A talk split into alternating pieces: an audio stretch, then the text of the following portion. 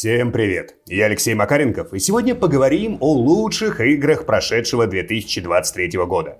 Но это будет не просто личный топ, а скорее такое слегка философское рассуждение об играх в целом, о различных проблемах игровой индустрии, об особенностях восприятия различных проектов, плюс самих позиций в топе 10, но игр будет заметно больше. В общем, давайте пообсуждаем всякое. Погнали! Есть AAA-игры с большими бюджетами, с большими компаниями, которые за ними стоят. Это такой Голливуд в игровой индустрии. Есть инди-игры, часто маленькие, иногда сделанные вообще одним человеком. И это такой аналог авторского и артхаусного кино, где всем рулит не продюсер от гигантской компании, а режиссер на пару со сценаристом, хотя зачастую это вообще один человек. И когда какую-нибудь AAA игру или инди-проект кто-то называет одной из лучших игр года, это всеми воспринимается нормально. Если AAA, то понятно, дорого, богато. А если инди, то там идея, авторский взгляд и все вот это. Но в мире кино есть еще и би-муви. Это могут быть фильмы, снятые, например, чисто ради коммерции. Это могут быть проекты начинающих или просто не слишком талантливых режиссеров. Иногда просто не удается найти денег и приходится снимать на то, что удалось наскрести. И среди игр, разумеется, аналогов B-Movie тоже выше крыши. И точно так же, как и в кино, люди обычно не понимают, как подобные игры могут кому-то нравиться настолько, чтобы включать их в какие-то там топы. Но ситуации все-таки бывают разные. Бывает, что у разработчиков действительно маловато денег. Плюс они долго тренировались сделать что-то хорошее, но поначалу не получалось. И как раз поэтому денег особо никто и не давал. Но при этом разработчики были очень прилежные, среди них были талантливые девелоперы, они уделяли максимум внимания всевозможным деталям, и потихонечку-потихонечку они нащупали свою нишу и начали делать очень хорошие игры. Вот только денег у них пока сильно больше не стало. И я думаю, вы уже догадались, про кого я говорю. Это, конечно, компания Тион.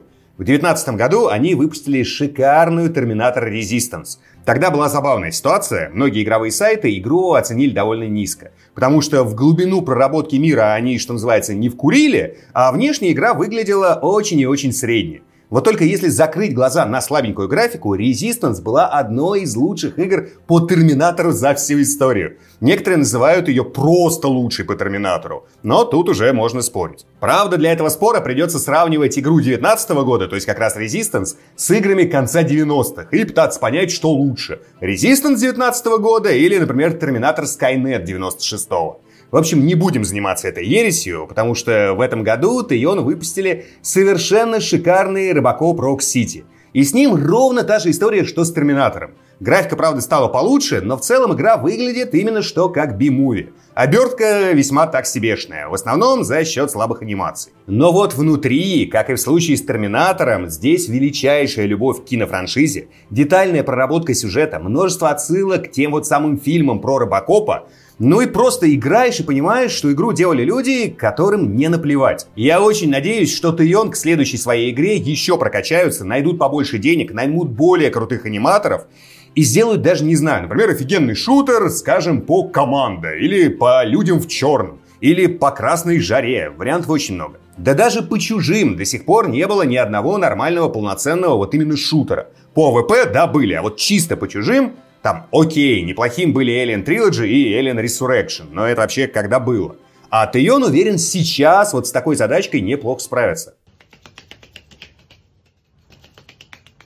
А вот вам еще одна забавная ситуация. Бывает, когда просто в целом неплохая игра есть, даже не неплохая, а хорошая, но не шедевральная. Так вот, играешь ты в нее, играешь, а потом в ней случается одна единственная сцена, которая настолько запоминается тебе, настолько впечатляет, настолько западает в душу, настолько нравится, что вот благодаря этой единственной сцене ты начинаешь считать игру просто невероятной. Если бы не было вот этой единственной выдающейся сцены, наверное, к концу года ты бы задумался о том, чтобы добавить игру в личный топ, но все-таки, скорее всего, не добавил. Но сцена была, она запомнилась и вытянула всю игру на несколько ступенек выше. И в этом году такой игрой для меня стала Bramble the Mountain King. Сама по себе это просто очень хорошая адвенчура в мире скандинавских сказок. Не выдающаяся, но хорошая. Но в ней есть сцена с ежиком. Когда вы плывете по водной глади, сидя на спине милейшего ежа и управляете вы им с помощью червячка, прицепленного к импровизированной удочке. Вот куда поведете червяком, туда ежик и поплывет. И вот этот игровой момент навсегда засел в моей памяти. Настолько он милый. Но, повторюсь, и сама по себе игра отличная. Это вот не тот случай, когда одна сцена шикарная, а все остальное не очень. Тут все в целом классно, и одна сцена просто шедевр. Конфабуляция, парамнезия, эффект Манделлы. Все это вот чуть-чуть в деталях разные вещи, но в своей главной сути они схожи. Это все разные виды ложных воспоминаний. Может искажаться суть, может место произошедших событий, может время. Кому-то кажется, что, например, какая-то игра, которую он проходил много лет назад, невероятно крутая. А потом человек ее ставит заново, начинает снова проходить и полностью разочаровывается. И еще, кстати, пойди пойми, это вот воспоминания исказились со временем или просто игра устарела. А бывает, что все вообще происходит в рамках года. Когда выходит очень много хороших игр, какие-то проекты, которые в другое время, когда хороших игр выходит мало, очень крепко засели бы в памяти, так вот, они очень быстро, когда много других игр хороших выходит, из памяти выветриваются. Или вообще кажется, что проходил их больше года назад. Хотя вот в моменте, когда непосредственно играл, казалось, что игры потрясающие. И в этом году у меня так произошло с тремя играми. И все три я не могу не отметить, все три они занимают одно вот прям восьмое место. Первая игра это Hi-Fi Rush. Когда я сел прикидывать этот топ, я был почти уверен, что Hi-Fi Rush вышла в конце 22 года. Потом я вспомнил, что в телеграм-группе мы уже как-то этот вопрос с народом обсуждали, убедились, что релиз был в 23-м, но и вот это даже забылось, и опять стало казаться, что релиз был в 22-м. В общем, Hi-Fi Rush совершенно чудесная самобытная игра. Она оставила после себя невероятно яркие воспоминания, которые были вытеснены куда-то в прошлое множеством ощущений от других игр. Куда интереснее, что почти то же самое произошло еще с двумя играми, которые вышли сильно позже. Это Aliens Dark Descent, которая вышла в июне, и третий Jagged Alliance, который зарелизился в июле. При этом они обе как бы идейно очень похожи. Только одна пошаговая, а другая в реал-тайме. И про Dark Descent я хочу сказать ровно одну штуку. Я ее вычитал в стимовских обзорах, но это прям очень точно. Дословно, конечно, я уже не вспомню, как там было написано, но суть была в следующей. Там говорилось, что Alien Isolation — это лучшая игра, передающая дух самого первого чужого, то есть который снял Ридли Скотт. А Dark Descent — это лучшая игра с духом чужих, то есть Кэмероновского фильма. Прямо вот с моей точки зрения лучше сказать невозможно. Ну а Джага просто оказалась игрой, которая вернула меня в конец 90-х, когда вышел Jagged Alliance 2. Возможно, это тоже искажение памяти, но мне третья Джага на уровне ощущений показалась прямо очень-очень близкой ко второй части. Отличий, конечно, выше крыши, но вот именно дух серии у разработчиков получилось передать очень точно.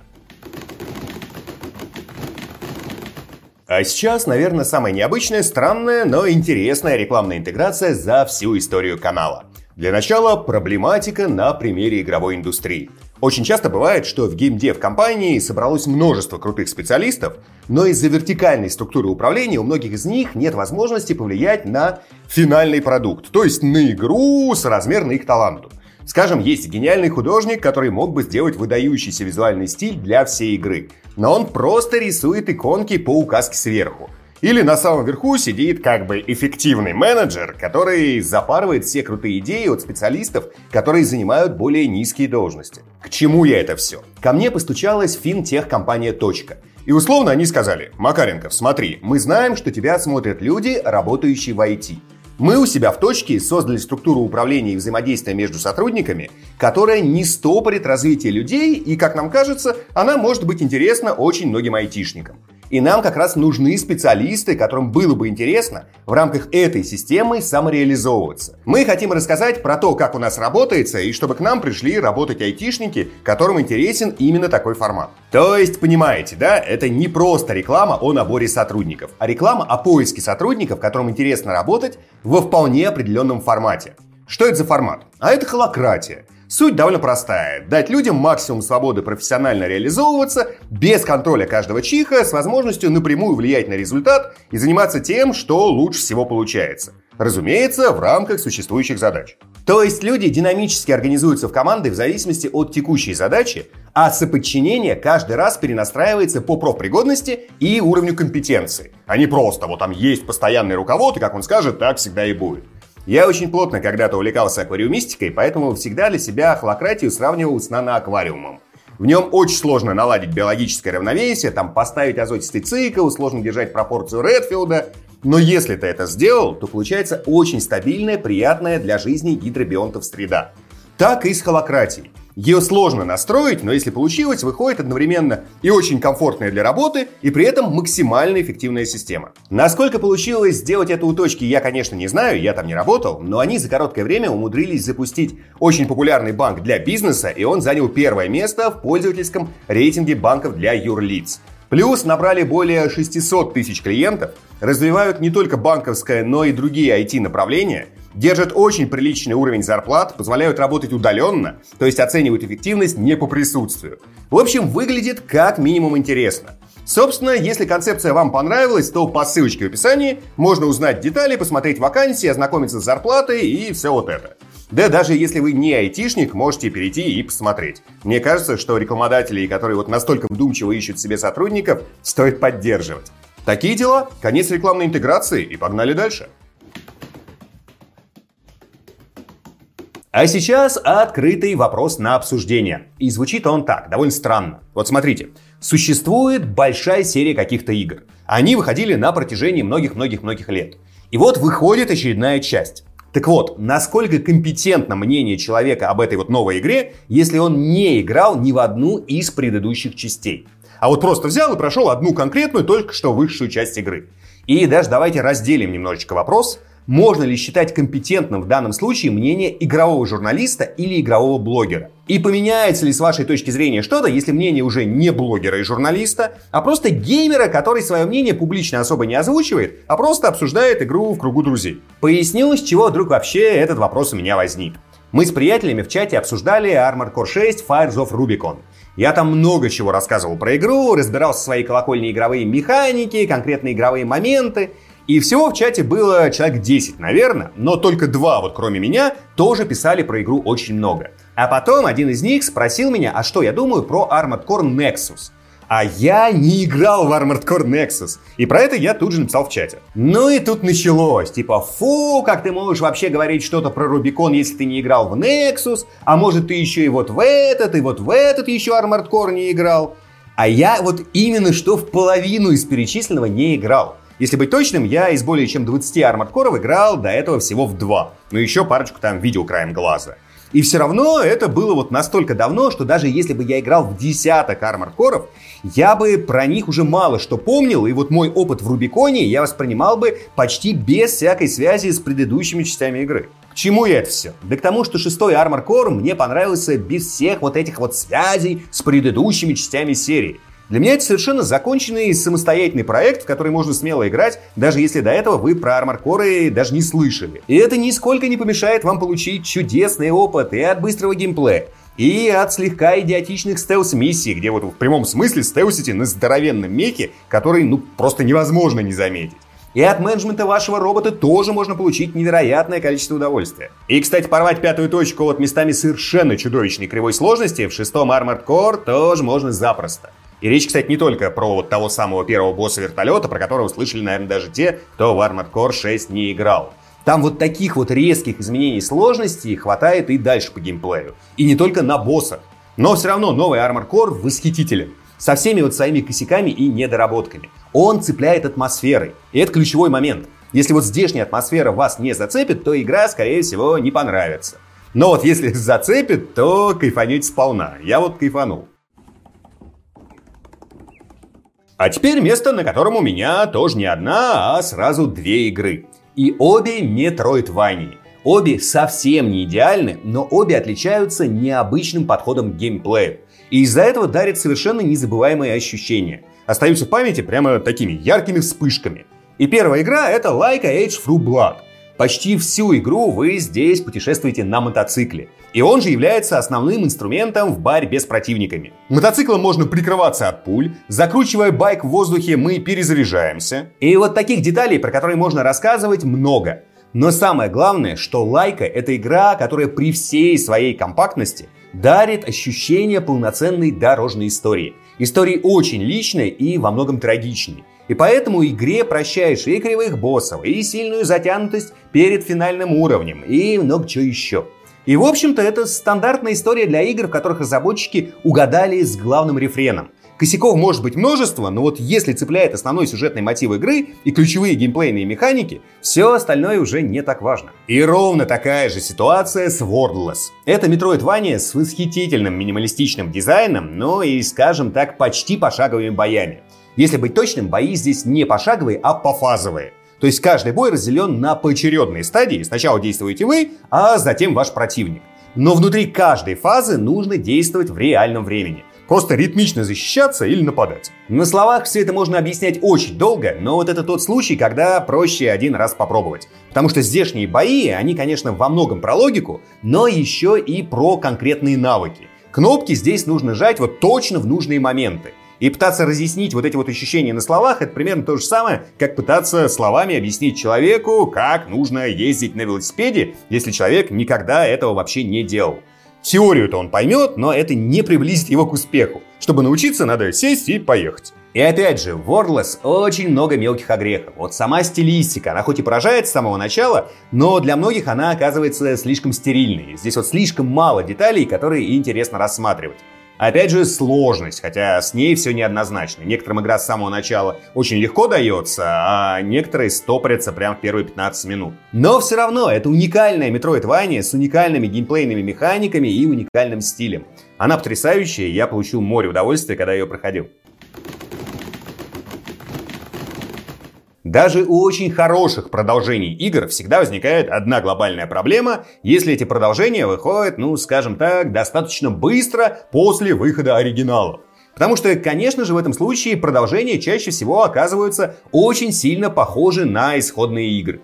И технически, потому что обычно движок используется ровно тот же. И чисто визуально, потому что ассеты, разумеется, тоже начинают дублировать разработчики. И в плане игровых механик тоже дублируется многое, потому что, ну, не спустишь же в канализацию вот все, что ты там наработал. Потому что благодаря вот всем этим решениям изначально эта игра и обрела популярность. Но самое главное, это когда все-все-все вот это вот похожее друг на друга вместе суммируется. В результате быстрые сиквелы мозг игроков очень часто воспринимает как какое-то такое большое дополнение или гигантское DLC для игры, которую ты прошел там вот несколько лет назад. И, естественно, существует множество способов, как этой проблемы избежать. Можно, например, постараться очень сильно изменить сюжет, завернуть его прям в совершенно другую плоскость, чем та, которая была в оригинале. Можно простыми методами поменять визуал и через него полностью изменить атмосферу. Скажем, если действие игры происходило в закрытых мрачных пространствах, в сиквеле жахнуть открытый или полуоткрытый мир. Правда, вот в обратном направлении этот фокус обычно не работает. А поскольку даже в камерных играх разработчики таки стараются хотя бы иногда давать ощущение открытых уровней, то и в целом этот метод работает так себе. Поэтому разработчики обычно используют альтернативный вариант, они меняют время и место действия. Геймплей при этом может вообще не поменяться, но вот смена эпохи или локации позволяет добавить новых врагов, там новое оружие и в целом изменить антураж. А это очень сильно меняет ощущение от сиквела. Можно сколько угодно ругать там какой-нибудь Far Cry, Assassin's Creed, колду, но вот они ровно по этой схеме живут очень долго, и при этом многих геймеров все устраивает. Что еще? Можно менять главного героя, можно играться со способами подачи истории, ну то есть с нарративом. Если продолжение планируется изначально, можно заранее закинуть удочку и реализовать какой-нибудь особенно крутой клиффхангер в конце первой части игры, чтобы игроки особенно хотели поиграть во вторую часть, ну чтобы посмотреть, а что же там будет дальше. Но иногда вторые части игр все-таки оказываются слишком-слишком-слишком похожи на первые свои части. И тогда их успех очень сильно зависит от того, насколько тебе вот эта самая первая часть в свое время надоела – вот хочется ли еще почти того же самого или не хочется. И вот в этом году я понял, что геймплеем Ghost Runner и Blasphemous я не наелся. Обе игры очень похожи на свои первые части. Ghost Runner стал как бы масштабнее и обзавелся механикой езды на мотоцикле, а Blasphemous как бы чуть-чуть оказуалилась и немножечко растеряла атмосферу Гримдарка. Думаю, это, кстати, отчасти из-за того произошло, что из компании ушел художник-аниматор Андрей Гоги. Во многом вот благодаря нему первая Blasphemous и выглядела так, как она выглядела, а в продолжении, как минимум, анимационные вставки стали заметно проще. Плюс более цветастая стала палитра, и вот все вот это вот вместе немножечко порушило атмосферу. Но именно что чуть-чуть, не критично. Но по факту получилось, что и в случае с Ghost Runner 2, и в случае с Blasphemous 2 нам отсыпали вот примерно то же самое, что было в первых частях. Просто как бы еще больше. И те, кто наелся геймплеем первых частей, начали немножечко воротить нос. А вот кому было достаточно почти того же самого, получили массу удовольствия. И я вот как раз среди тех, кому когда-то не хватило.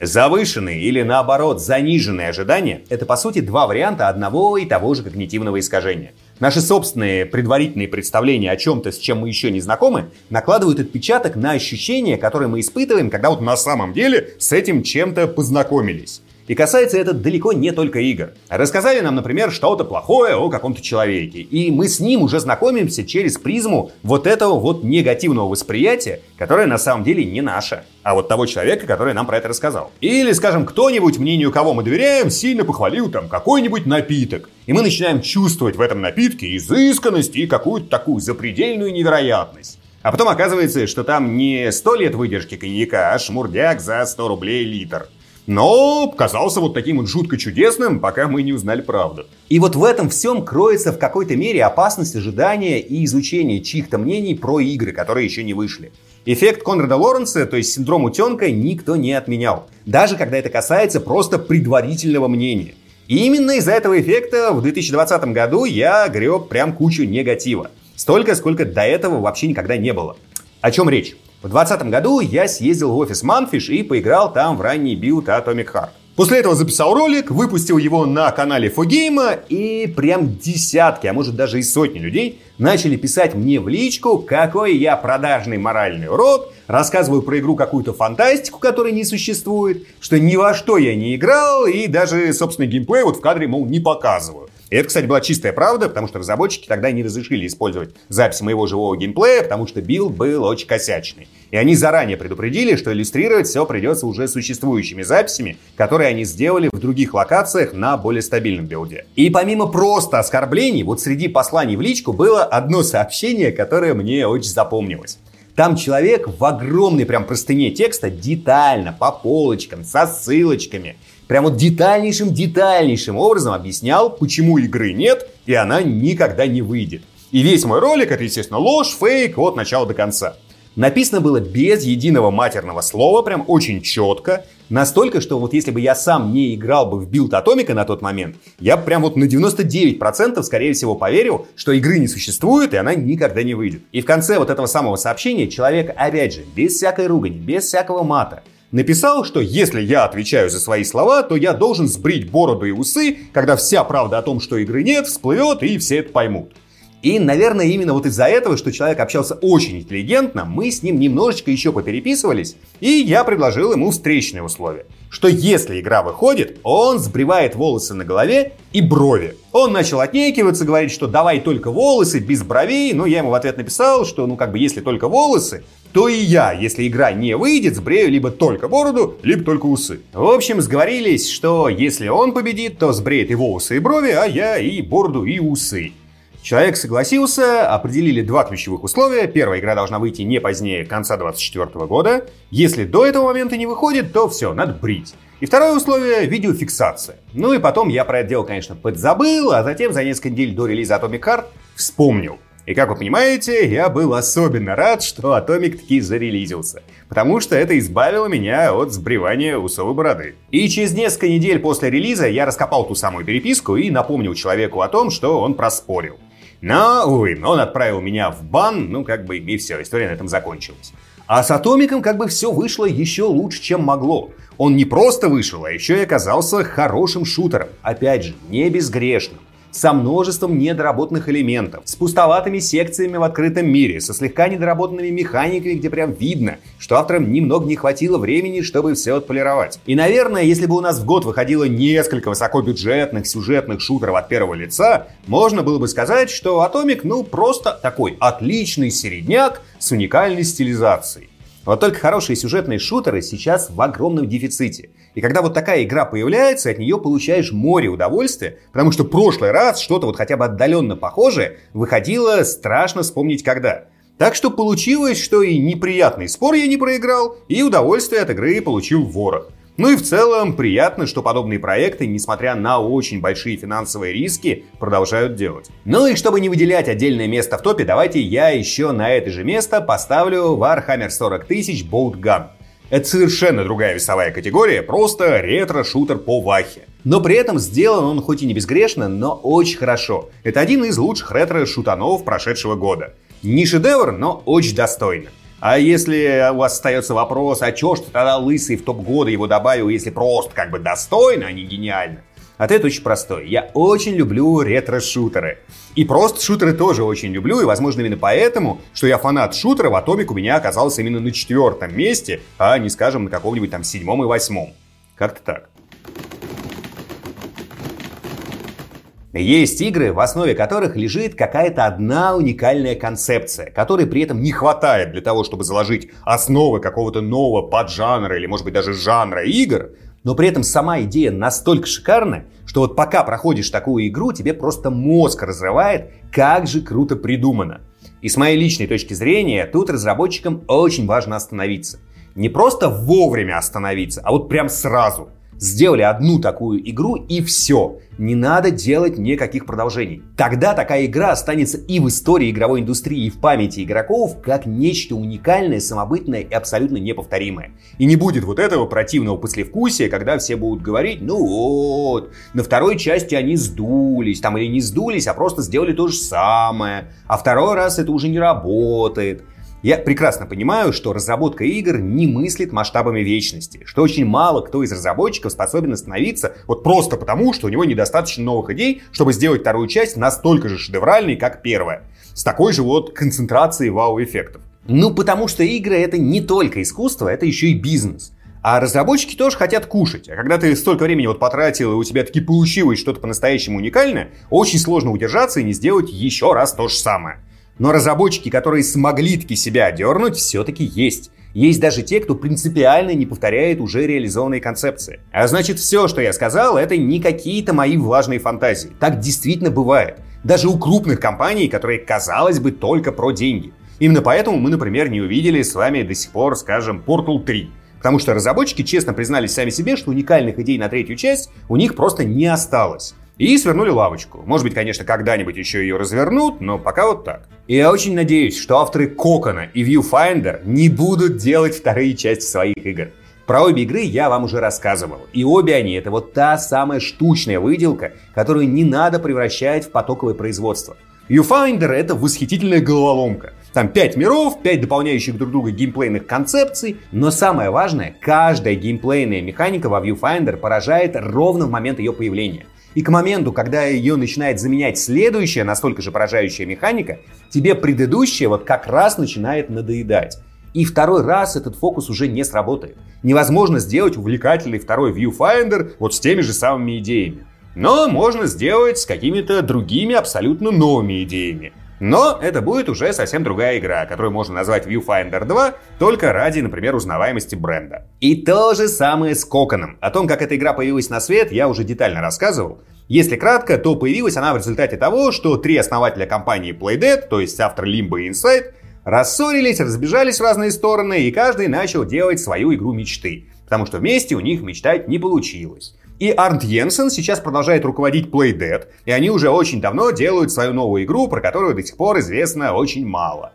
Динопати создал студию Jumpship, и они выпустили Саммервиль. Он как бы неплохой, но такой, скажем, проходной и не гениальный. А Еппи Карлсон собрал свою команду, и они вместе сделали Кокон. Приключенческую игру-головоломку, основанную на путешествиях по мирам, которые вкладываются друг в друга – и одна из главных прелестей игры состоит в том, что вот эти вот вложения и головоломки ощущаются на самом деле не как головоломки, а как законченное полноценное приключение. При том, что сюжета здесь почти нет. Но нарастание сложности и взаимосвязь игровых элементов здесь такие, что решение каждой следующей задачки воспринимается, ну скажем так, не как решение головоломки, а как важный шаг на пути к конечной цели.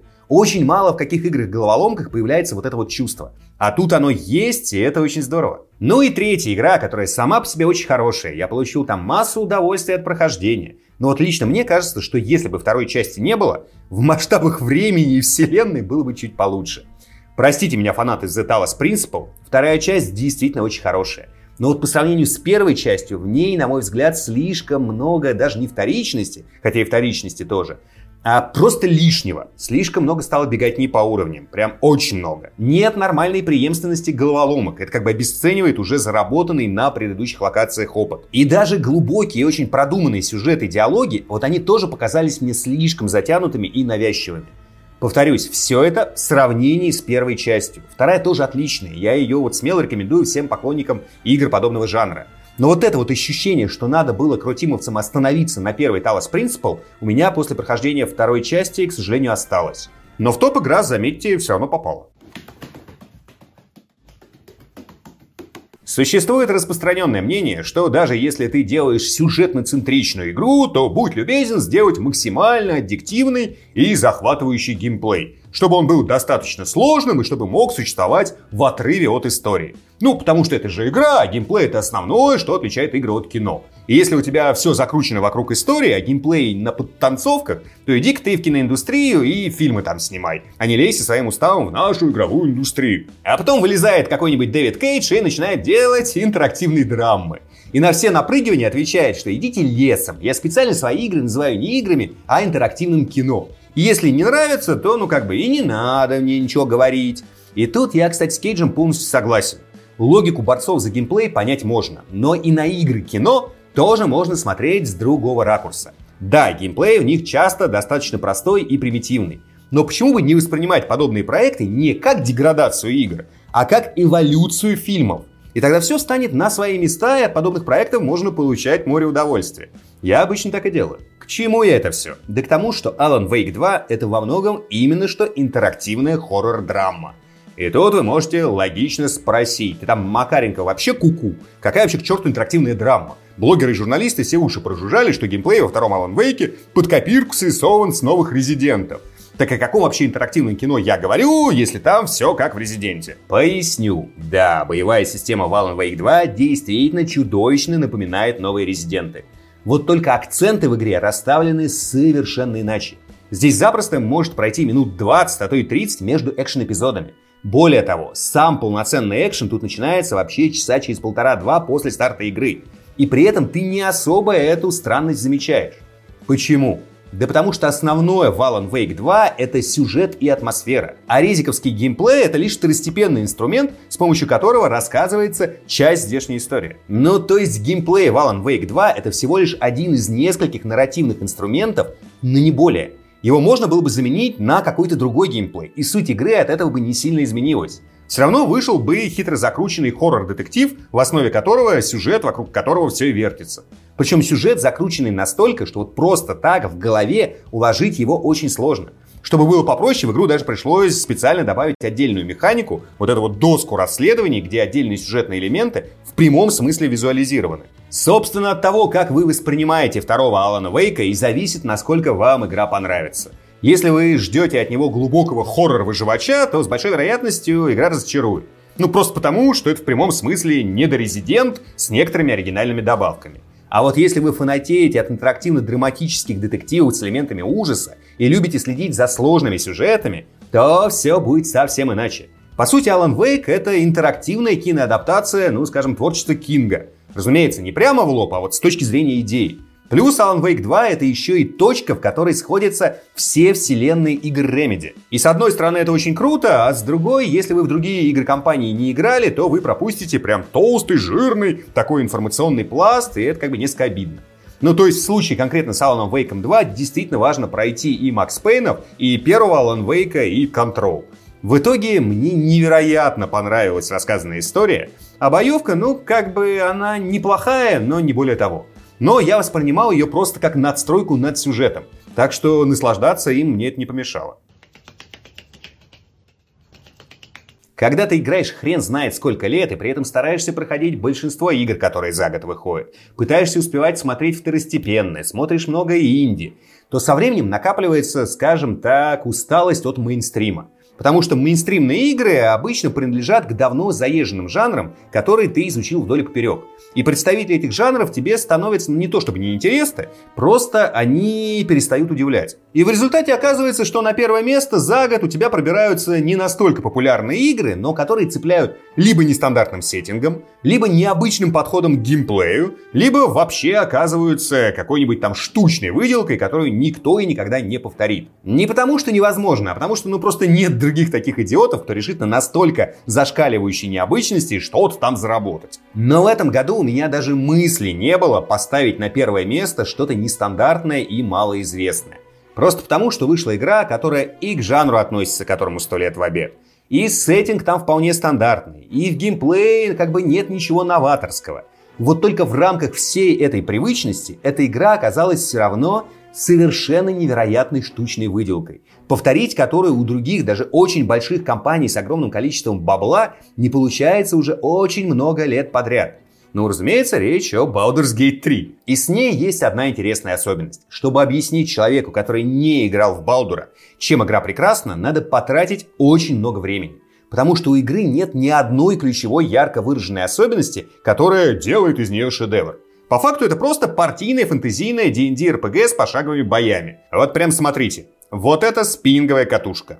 И вот это тоже спиннинговая катушка. Для человека, который не разбирается в спиннинговой ловле, или разбирается, но никогда не ловил ни с помощью первой, ни с помощью второй катушки, эти катушки выглядят примерно одинаково. И человек может даже предположить, что разницы особой никакой нет. И как же этот человек ошибется? Потому что между кусками криво собранного пластика идеально настроенным рабочим механизмом колоссальная разница – и Baldur's Gate 3 это как раз идеально настроенный и отлаженный агрегат. Здесь отлично прописанный основной сюжет с интригами, которые тянутся до самого конца повествования и потихоньку складывается в единую целостную картину. Здесь шикарно проработанные персонажи, у каждого из которых есть вот то, что мы обычно называем харизмой. Здесь куча побочных квестов, которые зачастую оказываются плотно связаны с основным сюжетом. Здесь масса ситуаций, которые подразумевают множество вариантов решения, и при этом предсказать, какой из них будет лучше или хуже, заранее, ну либо непросто, либо иногда даже невозможно. И можно еще очень долго перечислять, вот в каких именно мелочах и деталях Baldur's Gate 3 детальнейшим образом проработано и намного выше на несколько голов, чем другие похожие игры. Но ключевой момент здесь не детали, а то, что вместе они складываются в единое необычайно увлекательное приключение – от игры невозможно оторваться, потому что вот постоянно хочется посмотреть, а что же еще интересного случится дальше. Эта игра генерирует интересные, а главное неожиданные, часто совершенно непредсказуемые, но при этом по-своему очень логичные ситуации, и делает она это просто в невероятном объеме. Игра практически вообще не дает скучать. Именно поэтому для меня это безоговорочно лучшая игра года. Первое место. Спасибо большое за просмотр, а в комментариях сегодня пишите ваши личные топы игр. Будет супер здорово, если кратко объясните, почему топы выглядят именно так. То есть, чем именно зацепили игры, ну хотя бы те, которые у вас на первом месте. Ну и про те вопросики про индустрию игры, которые всплывали в процессе ролика, давайте тоже не забывайте и поразбираем их. Всем большущее спасибо. Поддержать канал можно на бусте по ссылочке в описании, все донатеры попадают в титры. А можно просто поставить лайк под этим роликом, если он вам понравился. Еще раз спасибо и до встречи в следующем видео. Пока-пока.